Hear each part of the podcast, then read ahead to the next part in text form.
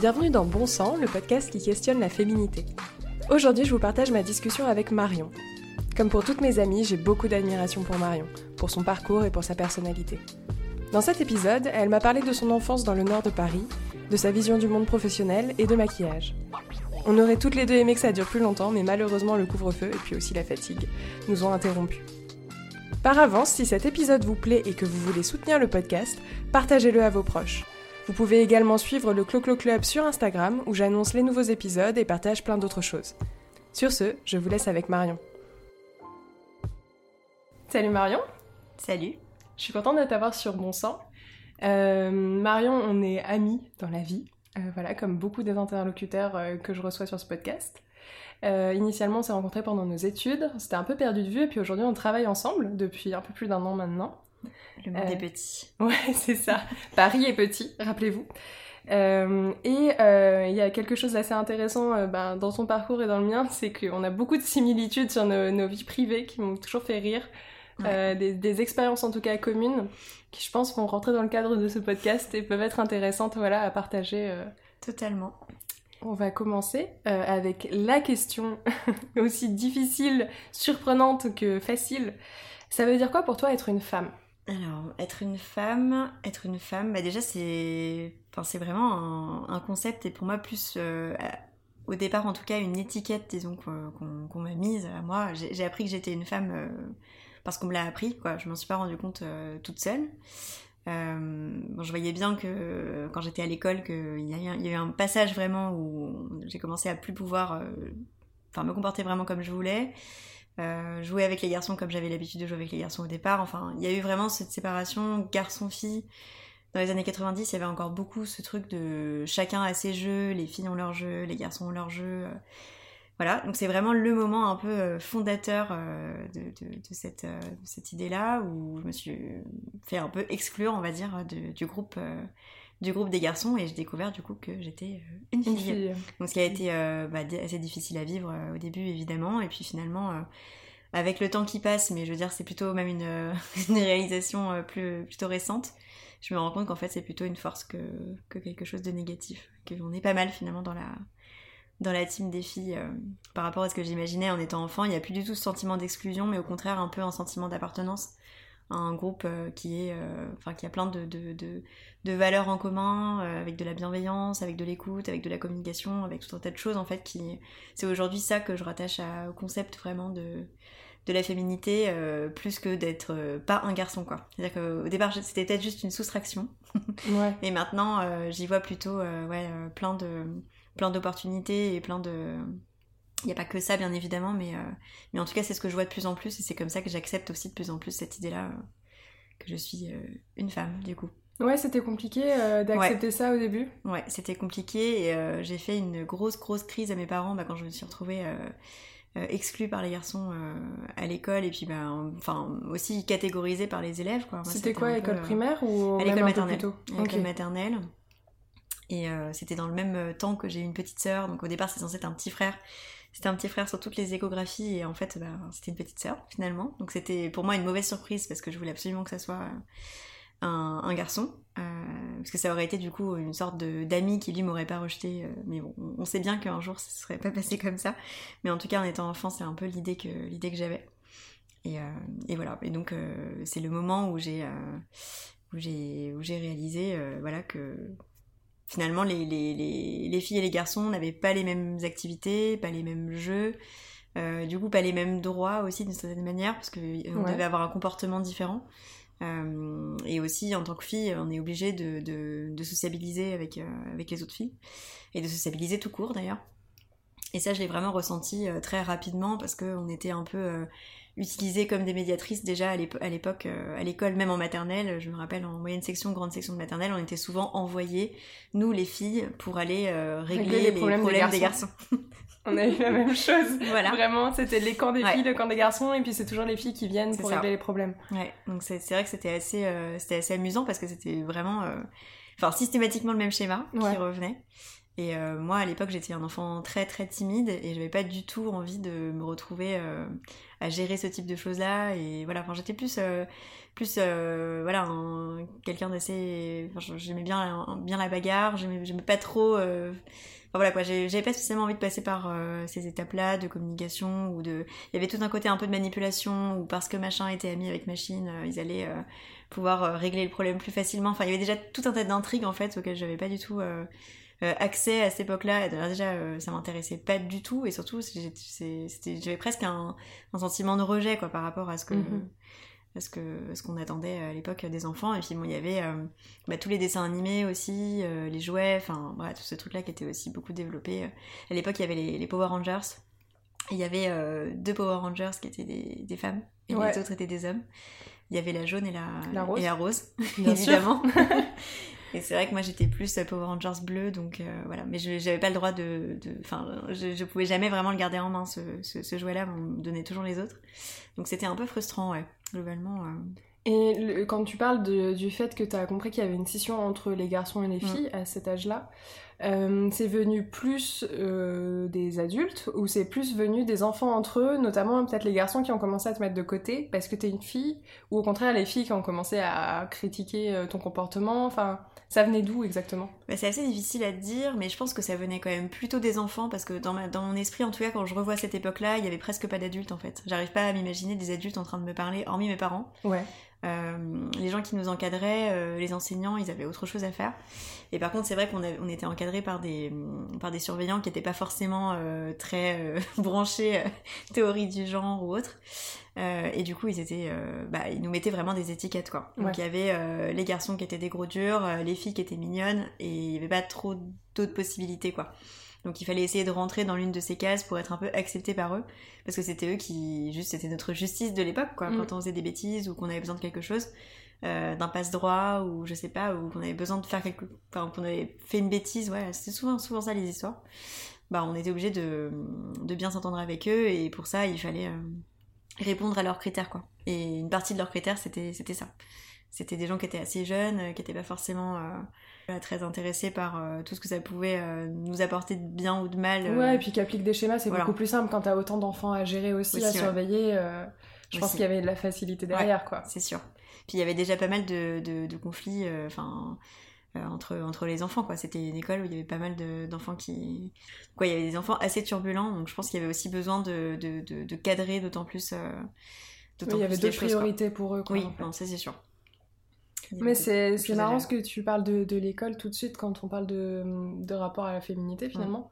Parce que c'est vrai que je l'avais pas vu comme ça, euh, mais ça me fait ressurgir plein de souvenirs euh, aussi sur euh, le côté mini-société en fait déjà appliqué et tellement plus dur presque que celle des adultes en fait. Enfin, c'est vraiment sans pitié. Mm. Chaque fois, moi je garde surtout un souvenir bah, derrière après de tout ce qui va être collège plutôt sur la partie harcèlement scolaire, mais le côté, euh, ouais, on appelle souvent ça de la méchanceté, mais je pense que c'est plus complexe que ça.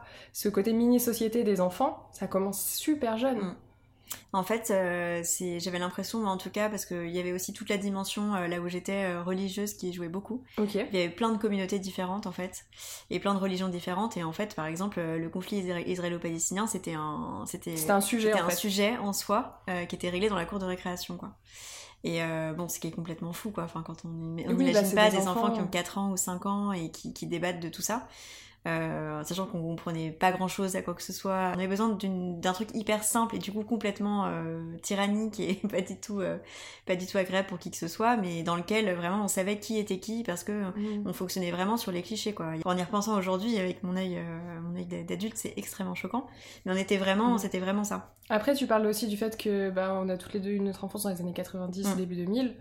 Euh, c'était quand même une période où, euh, d'un point de vue culturel aussi, tu retrouves en fait toutes ces, toutes ces cases. Hein, euh, C'était banalisé, normal, et, et se définir comme ça, c'était pas si étonnant. Non, c'est sûr. Non, non, c'est sûr. Et puis c'était aussi un moyen de, de, se faire des amis plus facilement parce que c'est un peu. En fait, ma comparaison va être horrible, mais quand je vois des, des, films ou des séries qui se passent en prison, on voit que les gens, quand ils arrivent en prison, pour pas euh, se faire. Euh, tu rentres dans des groupes et des communautés. Exactement. Et en fait, je crois que c'est exactement comme ça qu'on fonctionnait quand on était, euh, quand on était à l'école. On n'était pas réellement en prison, mais je veux dire, en tout cas, je pense que pour être bien, euh, pour, pour, pour, être bien, on était un peu obligé de, de, passer par ce type de, de, raccourci, quoi. Ouais, et puis de ce que tu en dis aussi, il y avait une, une espèce de loi euh, violente ouais, qui était exercée aussi, violence, ouais. hein, beaucoup. Ouais. Et euh, du coup, un rapport à la féminité plutôt en colère quand tu étais enfant, ouais. du fait de sentir cette exclusion et de plus avoir droit à certaines choses. Mm. Euh, comment ça s'est passé à l'adolescence, au moment où ben, le corps change et où souvent on a tendance à faire des raccourcis en disant qu'on devient une femme puisqu'on a nos règles? Ça s'est passé comment pour toi? Bah, En fait, j'avais été un peu prévenue de ce qui allait se passer. Ma mère m'a expliqué quand j'avais euh, 6 ou 7 ans, elle m'a expliqué que j'allais avoir mes règles et ce que ça voulait dire et qu'un jour euh, ça donnerait la possibilité, euh, si tout allait bien, euh, d'avoir un enfant. Bon, alors pour moi, c'était vraiment. C'est-à-dire, c'est toujours pas non plus le rêve de ma vie, mais ça me fait toujours vraiment, vraiment peur dans l'idée. Et par rapport aux règles, je sais que quand elle m'avait annoncé ça, c'était vraiment dramatique, quoi. Et ça s'est passé comme ça quand j'ai commencé à avoir mes règles, vraiment. C'est l'un des pires jours de ma vie. Enfin, voilà, c'était. Moi, je l'ai vraiment vécu comme une punition, mais comme, euh, je sais pas, euh, vraiment une punition divine presque. Enfin, quelque chose qu'on n'arrive pas vraiment à expliquer. Euh, pourquoi c'est les femmes et pas les hommes Enfin, bref, tout ça était. Tu vas galérer même, une fois par mois et ouais. c'est comme ça et pas autrement, quoi. C'est un peu ça. Et euh, je voyais pas du tout ce que ça pouvait avoir d'un peu magique ou mystique dans la manière dont ma mère me le présentait, euh, quand même. Parce que c'était pas. Son intention, c'était pas de me faire peur. Mais t'en hein, a parlé tôt, hein. Ouais, j'avais 7, 7, ou 8 ans, mais parce que je me posais beaucoup de questions. Ouais, mais Donc euh, c'est une conversation qui arrive en même temps que euh, comment on fait les bébés, quoi. Ouais, c'est ça, ok. Et puis, euh, qu'est-ce que c'est la mort Enfin, bref, tout un tas de trucs en même temps, voilà. Je pense des questions qu'on se pose quand on a l'âge de raison, entre guillemets, à 7 ans, entre 7 et 10 ans, on fourmille comme ça de, de, de questions. Donc j'avais pas vraiment compris ce que ça voulait dire, hormis du sang et des bébés un jour, quoi. Ouais. Mais bon, c'était un peu ça, c'est une vision très réduite de la chose. Mais en tout cas, voilà. Donc quand l'adolescence est arrivée, euh, honnêtement, ça m'a... Je me suis sentie quand même mieux en tant qu'adolescente. Euh, femme qu'en tant qu'enfant-fille. Mais euh, c'est. Je sais Mais pas pour quelle raison. T'as eu tes règles tôt? Je les ai eues à 12 ans. Donc pas particulièrement tôt, mais je crois que c'est à peu près la moyenne, ou entre 12 et 14, il me semble, euh, en France. Donc c'est Ouais. pas extraordinaire. J'avais quand même pas mal de copines qui les avaient déjà eues, donc j'étais pas euh, la première de la bande. euh, voilà. Non, mais t'étais pas la dernière non plus. Pas la dernière, Moi, je faisais partie des dernières Ouais. à 14 ans et ça fait un peu, tu vois, l'effet inverse de ce que toi t'as pu avoir. C'était plus justement rajouter des interrogations à tout ça. Ouais. Euh, à savoir, est-ce que je suis vraiment une fille? Est-ce que ça se trouve, il n'y a pas eu une erreur en fait? Et Ouais, voilà. Ouais. ça se trouve, en fait, je le suis pas. Mm. Je sais pas. Ouais. C'est tout ça qui. C'est vrai qui que peut-être que c'est venu apporter un peu un, un- enfin une confirmation de ce qu'on m'avait dit et il y avait une ça. preuve euh, concrète quoi que c'était bien ça après voilà je l'ai vécu de manière euh, enfin les, les règles en soi euh, même encore aujourd'hui j'oublie systématiquement que je vais les avoir euh, voilà enfin je suis vraiment dans le déni quoi par rapport à ça là j'ai commencé à utiliser une application pour suivre mes cycles il y a pas longtemps juste pour essayer de, de, de, de prendre en main le truc et en fait ça enfin je fais pas du tout de la publicité pour une application euh, Tu peux, hein, voilà, de toute façon. mais euh, je trouve ça assez cool en tout cas de, de pouvoir se rendre compte que euh, on n'est pas tout seul, disons, enfin pas toute seule à, à traverser euh, bah, ces, ces périodes-là, qu'il y a des symptômes qui, qui veulent dire quelque chose d'un point de vue biologique, et que c'est pas juste aujourd'hui j'ai mal à la tête parce que. Oui, bah, les SPM, en fait, peut-être les prendre en considération, ce Ouais. genre de choses. Mais même tout au long du cycle aussi, c'est-à-dire même pendant les règles, même Mm, mm. au tout début du cycle. Enfin, j'ai remarqué par exemple vraiment là depuis que je m'intéresse à ça, ça fait trois mois, hein, c'est c'est très récent. Mais euh, mais en tout cas, ouais, je me suis rendu compte que par exemple j'ai beaucoup d'énergie au début de mon cycle et du coup, euh, c'est intéressant de pouvoir se dire bah les trucs euh, qui, qui vont vraiment me demander de l'énergie, je peux essayer de les organiser de cette manière-là. C'est-à-dire pas faire sa vie en fonction de son cycle, mais en tout cas prendre en compte ça. Et c'est pas juste se dire, enfin pas juste en- a posteriori, disons analyser les symptômes et dire ah bah oui c'est vrai que j'étais fatiguée jeudi, bah en fait c'est parce que si ou ça. Mais pouvoir adapter certaines ouais. choses pour que pour toi ce soit plus simple à C'est vivre. ça, ouais. J'utilise pas de manière assidue, mais je l'ai fait pendant quelques mois. Et ça m'a apporté un peu de, compréhension et du coup, tout ce côté un peu euh, assez incroyable quand même et très impressionnant de ce qu'est capable de faire notre corps, je l'appréhende un peu mieux maintenant qu'il y a quelques temps, quoi. Euh, je suis moins dans le euh, oh mon dieu, c'est horrible d'être une femme, qu'est-ce que qu'est-ce qui nous. Enfin, quelle plaie, etc. Je suis plus en train de me dire waouh, quand même, c'est impressionnant ce qu'on arrive ce qu'on arrive à faire et toute la mécanique qu'il y a derrière, c'est hyper intéressant parce que c'est ouais, enfin voilà, c'est juste la nature est bien faite, comme Mm. je me dis derrière, même s'il y a plein de, de, de- de choses que je vis pas forcément bien, euh, des SPM euh, qui sont pas cool, euh, voilà, mais, euh, mais en tout cas, ouais, j'appréhende les choses un peu différemment. Disons que j'ai- je suis plus en. Je suis moins fâchée contre mon corps, on va dire. Ça, c'est arrivé à partir de quand? Parce que comment tu passes de justement ouais, être en colère à Mm. finalement t'as toute cette transformation à la puberté? Et aujourd'hui me dire que euh, être une femme c'est des forces et Ouais. Plein de choses assez positives. Franchement, pour moi, en tout cas, sur le côté vraiment positif, c'est hyper récent, mais hyper récent, genre, euh, ça date d'un an, quoi. Pas plus. Alors que bon, euh, voilà, le temps a passé. Mais c'est vrai qu'il y a eu plusieurs phases. Je pense que la phase euh, collège-lycée, pour moi, c'est un même bloc dans lequel bah, j'ai appris ma féminité plutôt sur euh, d'un point de vue euh, comment est-ce que je peux bah, enfin tout ce qu'on a comme liberté aussi pouvoir euh, s'habiller de manière différente enfin avec plein de diversité quoi. La mode le tellement maquillage plus de choix que les hommes hein, voilà. le maquillage aussi pour camoufler tout ce qui peut nous déranger enfin avoir des boutons quand on est une femme c'est quand même peut-être plus gérable quand on est un homme. On peut pas forcément se maquiller ou bref ou se cacher avec une frange des cheveux enfin quelque chose en tout cas c'est pas accepté bah, c'est ça. surtout Alors que pour les femmes, c'est ce qu'on attend d'elles. Au contraire, c'est un peu l'inverse. Ouais, c'est ça. C'est qu'on t'autorise pas à être avec des boutons, quoi. Exactement. Ouais, alors ça, c'est clair que. Ouais, c'est ça. Par contre, ouais, alors ça, c'est un truc assez récent, mais par rapport au maquillage, j'ai vraiment mis du temps à moins me maquiller et c'est très récent, quoi. Pour le coup, c'est un peu effet euh, confinement ou même un peu euh, télétravail, ou avant ça, j'étais en freelance, donc euh, j'ai j'avais déjà commencé à. Enfin, à partir du moment où j'avais plus d'interaction quotidienne avec des gens, où je devais voir des gens tous les jours, j'ai un peu, un peu lâché. Et maintenant, je le vois vraiment comme une activité de plaisir. J'ai l'impression que c'est plus pour moi, mais du coup, c'est quand même très récent. Mhm. Et après, euh, sur la partie euh, études supérieures, et enfin, en ayant quitté, disons, euh, le collège et le lycée où c'était plutôt. bah, enfin, il y avait bon tout ce côté positif, un peu de liberté de tout ce qu'on peut, tout ce qu'on peut faire, comment est-ce qu'on peut jouer avec son corps, etc.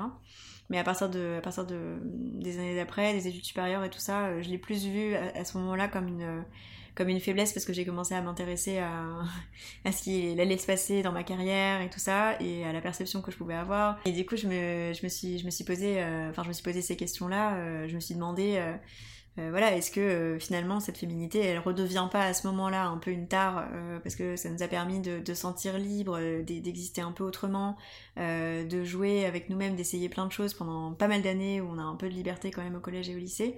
Et puis là, tout d'un coup, on se retrouve à nouveau jugé, enfin parce qu'on est une femme, parce que enfin il y a aussi ce spectre. Enfin pour moi, je vois un peu comme un comme un spectre là, comme ça, une, sorte d'épée de Damoclès au-dessus de la tête. alors certaines personnes vont, vont en parler comme de de l'horloge biologique, euh, d'autres comme euh, la capacité euh, la maternité en fait, à procréer, etc. Voilà.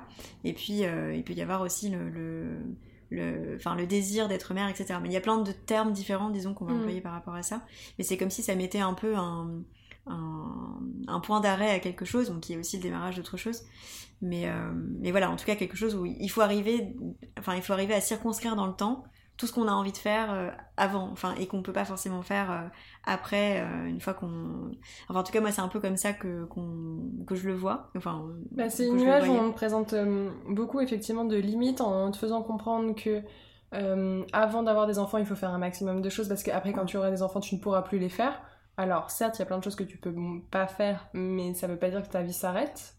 Euh, et on te met une autre deadline plus tard en te disant bah voilà tu vas être ménopausée donc à partir de là tu seras plus vraiment une femme tu auras plus vraiment de, de désir sexuel euh, tu pourras plus procréer euh, en gros tu seras périmée à ce moment là ouais. et on te dit ça pour 40 ans alors qu'on va te dire qu'un homme devient mûr et intéressant à 50 enfin il y a un vrai problème là-dessus de curseur, effectivement, et ça met une pression en plus, alors que c'est une pression totalement non justifiée, sachant qu'on sait que cette histoire d'horloge biologique, bah justement les femmes vivant plus longtemps, les conditions de vie s'améliorant, il y a plus de risques à accoucher plus tard, mais en fait pour beaucoup euh, la ménopause n'arrive pas à 40 ans en toquant à ta, à ta porte. ouais c'est euh, sûr. Ouais. Non, puis bon, quand on parle de, de risques aussi, euh, il y a tous les risques psychologiques, quoi, qui peuvent être bah, de finalement pas se sentir bien en tant que mère parce qu'on s'est mis la pression, pour faire ça rapidement. Bon, après, moi, je suis un cas particulier. Ma mère, elle m'a eu euh, tard, enfin, tard pour les années 90. Elle avait déjà 36, 37 ans. Ouais. Et il y a eu ma petite sœur derrière, donc euh, voilà, c'était quand même pas forcément le plus, euh, le plus courant.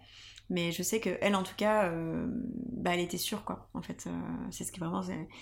C'était pas parce que ses parents lui répétaient depuis des années que, enfin voilà, il n'y a, pas eu de pression extérieure, quoi. C'était vraiment parce que c'était son envie à un instant T et, et, voilà, et que son corps en était capable bien, sûr, parce que ça compte, euh, évidemment. Mais voilà, c'est vrai qu'il y a quand même ce côté un peu de date de péremption qui, euh, qui plane un peu au-dessus de, au de nos têtes, euh, j'ai l'impression. Et puis bah, toute la pression sociale qu'il y a autour de ça aussi, le fait de se mettre en couple euh, à partir d'un certain âge, pour euh, compter que euh, en temps de temps, la relation a assez de temps pour se stabiliser, pour se consolider, pour ensuite pouvoir anticiper bah, de vivre dans un espace plus grand, de, de, devenir propriétaire. Y a tout, tout, ce qui est rattaché en fait, mais qui est ces injonctions sociales qui sont aussi faites aux hommes pour le coup. Mm. Euh, pour tout ça. Mais bon, du coup, euh, voilà. Enfin, en tout cas, la liberté, j'ai l'impression qu'elle s'est arrêtée vraiment nette euh, au moment du baccalauréat, alors que moi, je le voyais un peu avant comme un peu un, tremplin pour aller vers encore plus de liberté, alors qu'en fait, pas du tout.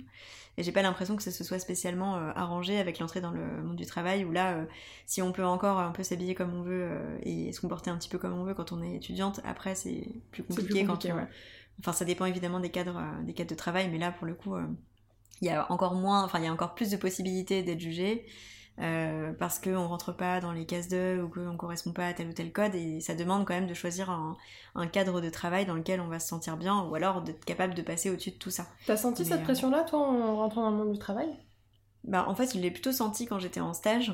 Et du coup, je suis pas du tout allée. Parce que le statut de euh, stagiaire en, tant que jeune femme, en plus. Euh. Ouais, complètement. Et c'est vrai que bah, toutes les blagues un peu euh, déplacées. Enfin, en fait, c'est surtout le commentaire des, les, commentaires des, des, collègues masculins et le comportement des collègues masculins qui. Qui, qui, qui, qui, peut être problématique quoi donc voilà mais c'est vrai que c'était plutôt quelque chose que j'avais vécu dans des milieux type agence de communication euh, où je ne suis pas allée du coup euh, en, finissant mes, mes, études quoi. Mais euh, et du coup j'ai pas vraiment vécu ça après en entreprise pour le coup. J'étais dans, dans, dans, des environnements sains. mais, même dans un environnement sain, de sentir tu vois la pression de devoir t'habiller d'une certaine manière parce que tu rencontres un, un, client, un prestataire, j'en sais rien, mm. tu vois. Bah c'est ça et puis bah, surtout pour moi jusqu'à vraiment il y a pas longtemps encore une fois il y avait aussi cette histoire du maquillage en plus donc ça veut dire mm-hmm. vraiment se réveiller tôt le matin et passer presque entre une demi-heure et une heure à, se, préparer et avec beaucoup de charge mentale sur euh, il faut que tel vêtement soit propre euh, tel jour parce qu'il faut que je mette une chemise, mais pas celle-là parce que celle-là est trop transparente, celle-là fait pas assez professionnelle, celle-là fait trop jeune, celle-là fait trop vieille. Il faut trouver vraiment le bon, euh, le bon équilibre pour en fait être perçu euh, de la meilleure manière. Et en fait c'est pas tant se mettre en valeur mais ne pas se ne pas se, se dévaluer quoi face à face à la personne. Ce qui est pas du tout la même logique quoi. C'est-à-dire vraiment ne pas montrer de faiblesse. C'est pas la même chose que montrer ses forces en fait. Et ça c'est quelque chose que j'ai appris plus ben, en étant à mon compte pour le coup, en freelance, en ayant des rapports complètement différents avec des gens qui sont pas mes employeurs, ni mes managers, ni mes collègues, mais des clients. Et en étant du coup vraiment dans une approche de conseil où en plus j'étais seule, donc vraiment la seule à avoir euh, l'information ou la capacité à, apporter quelque chose, et ça m'a permis vraiment de prendre conscience aussi de mes, de mes, enfin de tout ce que j'avais d'autre en fait à apporter que de de, pas avoir de, de, boutons visibles sur mon visage ou euh, ou une, une, chemise qui est exactement euh, celle qu'il faut, qui est bien coupée et, dans, dans, un beau tissu quoi. Et euh, d'autant plus qu'il y a une, toute une partie de ce travail-là qui a été fait à distance, donc euh, du coup euh, en visio, donc avec un. En fait, ça m'a permis vraiment de, je pense, de prendre du recul quoi par rapport à tout ça et de de de, de t'affirmer pour ce que en fait plus que pour ce qu'on voit de toi quoi. Ouais. Bah vraiment pour mes pour mes qualités professionnelles mm. et en fait un peu comme bah, un peu comme un homme quoi dans dans, dans ce que j'imagine en tout cas un peu un peu ça et avec du coup bah, des, des, rapports euh, beaucoup plus fluides quoi. Et vraiment sur toute la partie de démarchage, les rendez-vous, euh, euh, les, les, échanges aussi sur les, les, factures, sur tout ça.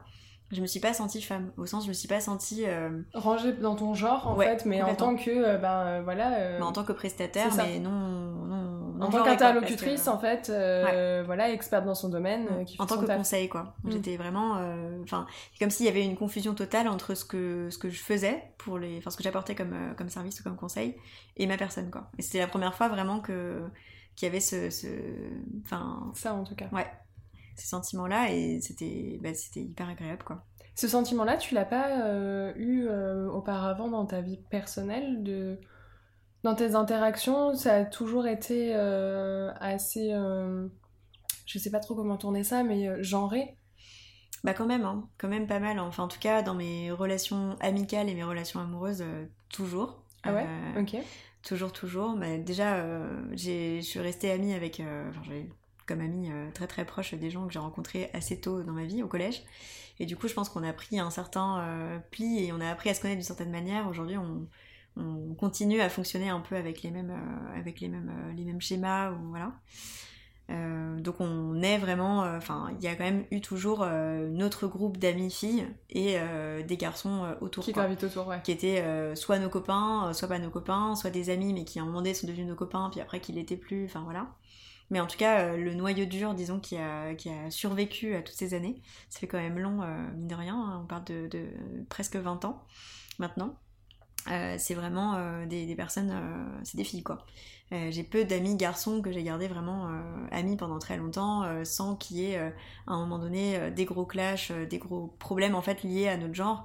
Liés à des histoires, des histoires de séduction, des histoires de copains ou de copines avec qui on s'entend pas. Enfin, voilà quoi, c'est vraiment très difficile. Enfin, c'est assez triste, mais l'amitié fille-garçon, c'est quand même vraiment rare et compliqué, en tout cas de mon expérience à moi, et ça a toujours été quoi.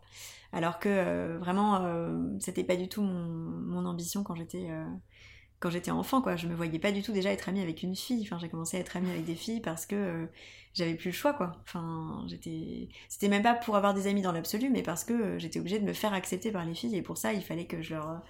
je sais pas, que, je, que je fasse allégeance d'une certaine manière au groupe des filles, quoi.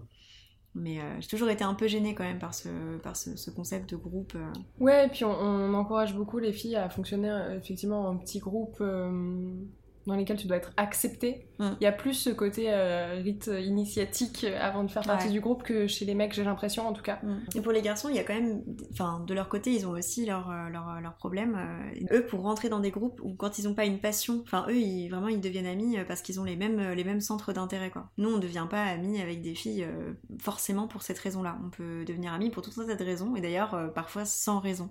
Mm. là, il faut vraiment qu'ils partagent une activité en commun pour qu'ils deviennent amis initialement, en tout cas quand ils sont euh, à l'école ou même euh, au collège. Hein. Enfin voilà, il est vraiment, euh, il faut attendre longtemps avant que, avant que, l'amitié se construise sur d'autres bases que celle-là. Et après, il y a toujours bah, les activités type aller au bar, voilà.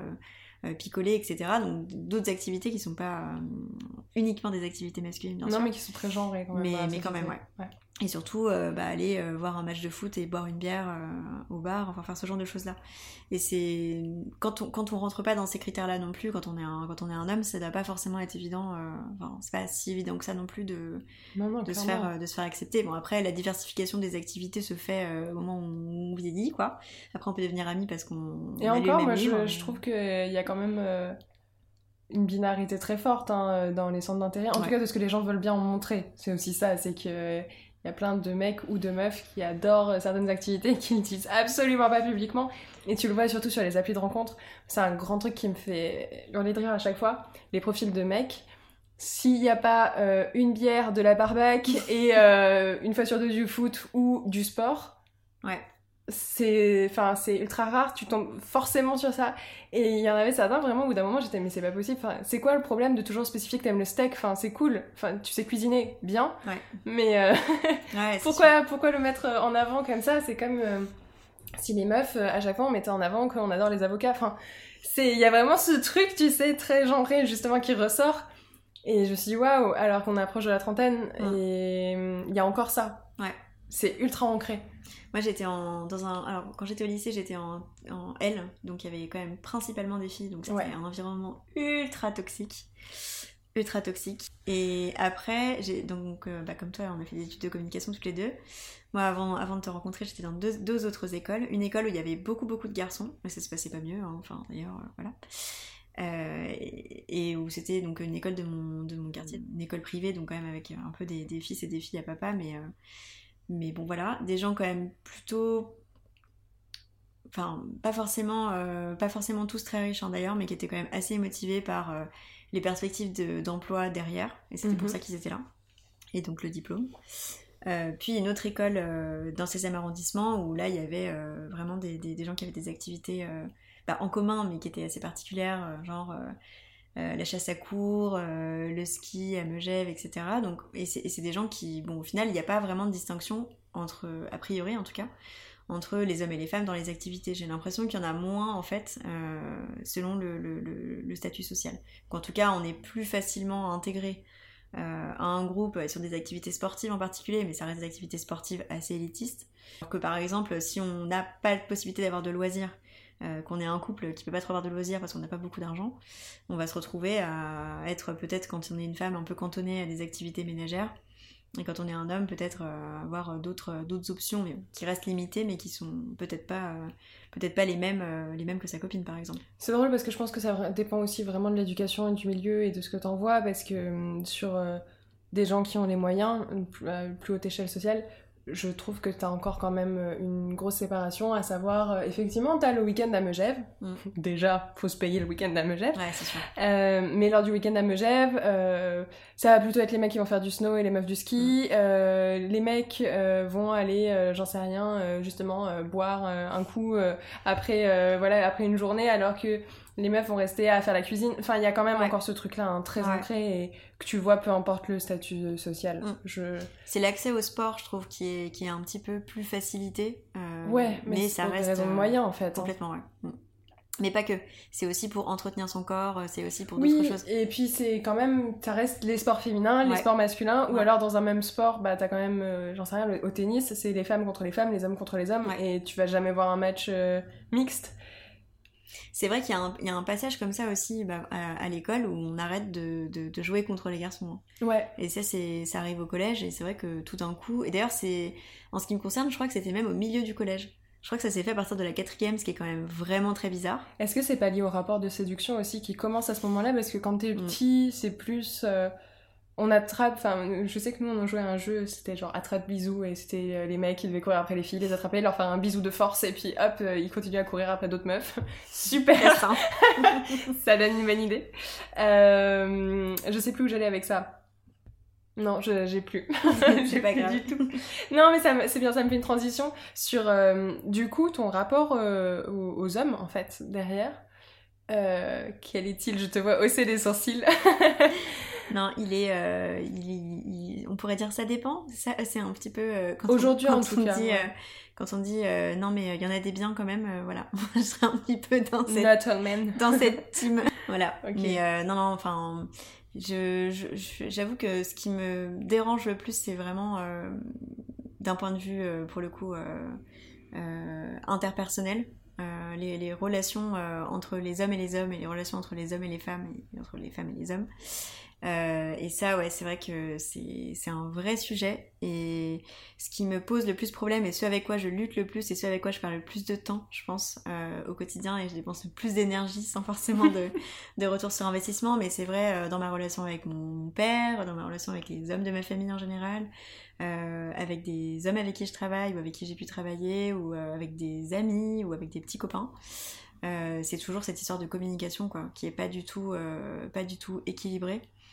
Euh, où il y a vraiment un, apprentissage que je dois faire à chaque fois que, que j'entame une relation, euh, à la communication, à l'expression des émotions, des, de, de, des, sentiments. associe aux femmes en fait au moment de l'éducation. Hein. Ouais, et en fait, c'est on, peut pas faire sans quoi. C'est-à-dire qu'une relation, quelle qu'elle soit, en fait, elle peut pas fonctionner sans ça. Et, euh, et voilà, et c'est vraiment très fatigant. J'aimerais bien euh, que quelqu'un écrive un livre. Comment faire pour les nuls Voilà. Comment communiquer Et, et qu'il soit distribué euh, aux garçons à partir de l'âge de 11 ou 12 ans. Oh, même avant, je pense. Hein. Ouais, mais au plus tard, disons, à ce moment-là. Mais effectivement, je pense que bon après les choses sont en train de d'évoluer dans le bon sens et c'est très bien.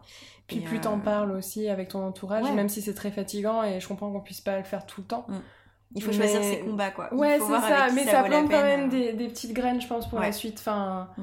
Le nombre de mecs à qui tu dis quelque chose, sur le coup, ils font Oh, mais non. Et en fait, tu les entends six mois plus tard ressortir mot pour mot ce que t'as dit à un autre gars, et tu fais Ah, c'est bien, je suis fière de toi, mais sur le coup, t'étais pas obligé de me dire Mais non, tu pouvais juste dire Oui, tu as raison. Ouais, c'est ça. Ou alors, je t'ai entendu, je suis pas forcément d'accord, laisse-moi mirer le truc. Ouais. En fait, il y a des hommes qui ont envie de, de, de, bien faire. Hein. D'évoluer et pour eux d'abord, pour devenir des, des, hommes meilleurs. se libérer aussi de toute une euh, pression et il y en a beaucoup qui comprennent que c'est dans les deux sens en fait. Ouais, pour, pour aussi être plus dans l'acceptation vis-à-vis d'eux-mêmes. Pour, mm. euh, voilà, vraiment, je pense qu'on a, on a tous à y gagner, à identifier euh, mieux nos émotions et à arriver à mieux les transmettre aussi aux autres quand c'est nécessaire. Hein. Je dis pas forcément en permanence, mais voilà. Mais, mais c'est vrai que ça, ça, aide à dénouer pas mal de problèmes qui, qui restent insolubles sans ça, quoi. Enfin, voilà, c'est donc ouais, c'est vraiment ce sujet-là, quoi, le sujet de la communication. Alors après, c'est le métier en plus que j'ai que j'ai choisi. Mais comme toi. Ouais. Mais, euh, mais c'est vrai que c'est peut-être aussi pour ça que, que ça m'importe d'autant plus. Mais je trouve que parfois il y a vraiment un problème de, de, de, de compréhension vraiment euh, de part et d'autre, quoi, de ce que les uns et les autres euh, veulent, de ce qu'ils voient. De ce en fait, c'est ça, ces deux visions, je pense aussi totalement différentes. Et c'est bien, ça m'a fait pop ce que j'avais perdu tout à l'heure, le fil de ma pensée. En fait, tu parlais du fait que le rapport au garçon et le regard change d'un coup euh, quand tu étais au collège et euh, je disais que oui c'était au moment où le rapport de séduction commence à se créer et, euh, et non ça m'y faisait penser ce que je disais tout à l'heure c'est qu'effectivement quand on est enfant on joue à attrape bisous on se court après dans la cour mais les filles ça reste dégueulasse et les garçons burk voilà mm. de, de part et d'autre et quand t'arrives au collège, c'est là où t'as tes premiers potes qui commencent à se tourner autour, où les hormones commencent à tous nous travailler un petit peu, et c'est le moment où t'as les vrais premiers couples quand t'en as en primaire mais ou en maternelle mais c'est plus occasionnel et on se marie et t'as huit maris différents. Et voilà. Mais euh, c'est pas les mêmes enjeux en fait. Et la dimension aussi sexuelle rentre pas forcément enfin rentre pas du mm. tout euh, dans le scope. Alors que à partir du collège T'as cette euh, dimension euh, ouais euh, sexuelle, t'as aussi ce qu'on se disait le côté de mini société, mais en fait qui perdure hein, à ce moment-là, c'est il faut que tu sois en couple et du coup c'est pour la vie. donc tu te mets une pression de fou. Et le rapport au garçon change beaucoup de par ça aussi. Le rapport de séduction, c'est le moment où on commence à se maquiller parce que t'as pas envie qu'il te voit avec des boutons, mm. qu'il te trouve moche. Tu commences à mettre beaucoup ton estime et ce que t'es toi dans le regard des autres en fait, mais encore plus dans le sens où là c'est le regard des garçons qui te demandent une validation. Si valide, ça veut dire que tu es aimable, qu'on peut t'aimer à un moment, qu'on peut te désirer, qu'on peut avoir envie de toi. Mm.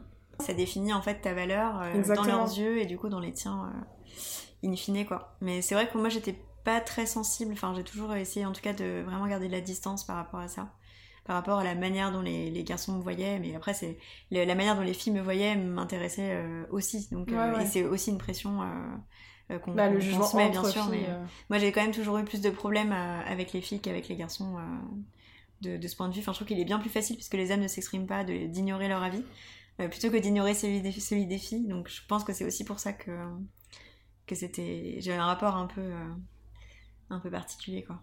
Je pensais à un truc mais j'ai oublié ce que c'était, mais je crois que c'était intéressant. Ça allait dans ce sens-là. Je sais plus. On oublie toutes les deux ce qu'on a dire. En même temps, il est tard et il va falloir aussi que tu puisses rentrer chez toi. Donc je il est quelle heure là? Il est 17h38.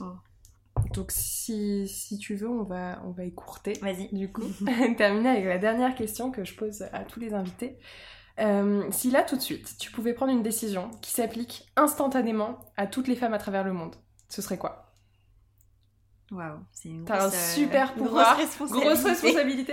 Dis-toi que voilà, je suis gentille, je te laisse prendre une décision, mais je laisse prendre des décisions aussi aux autres. Donc si vous prenez pas tous la même, normalement il se passe plein de trucs cool pour les meufs d'un coup. ok, euh, c'est plutôt plutôt bien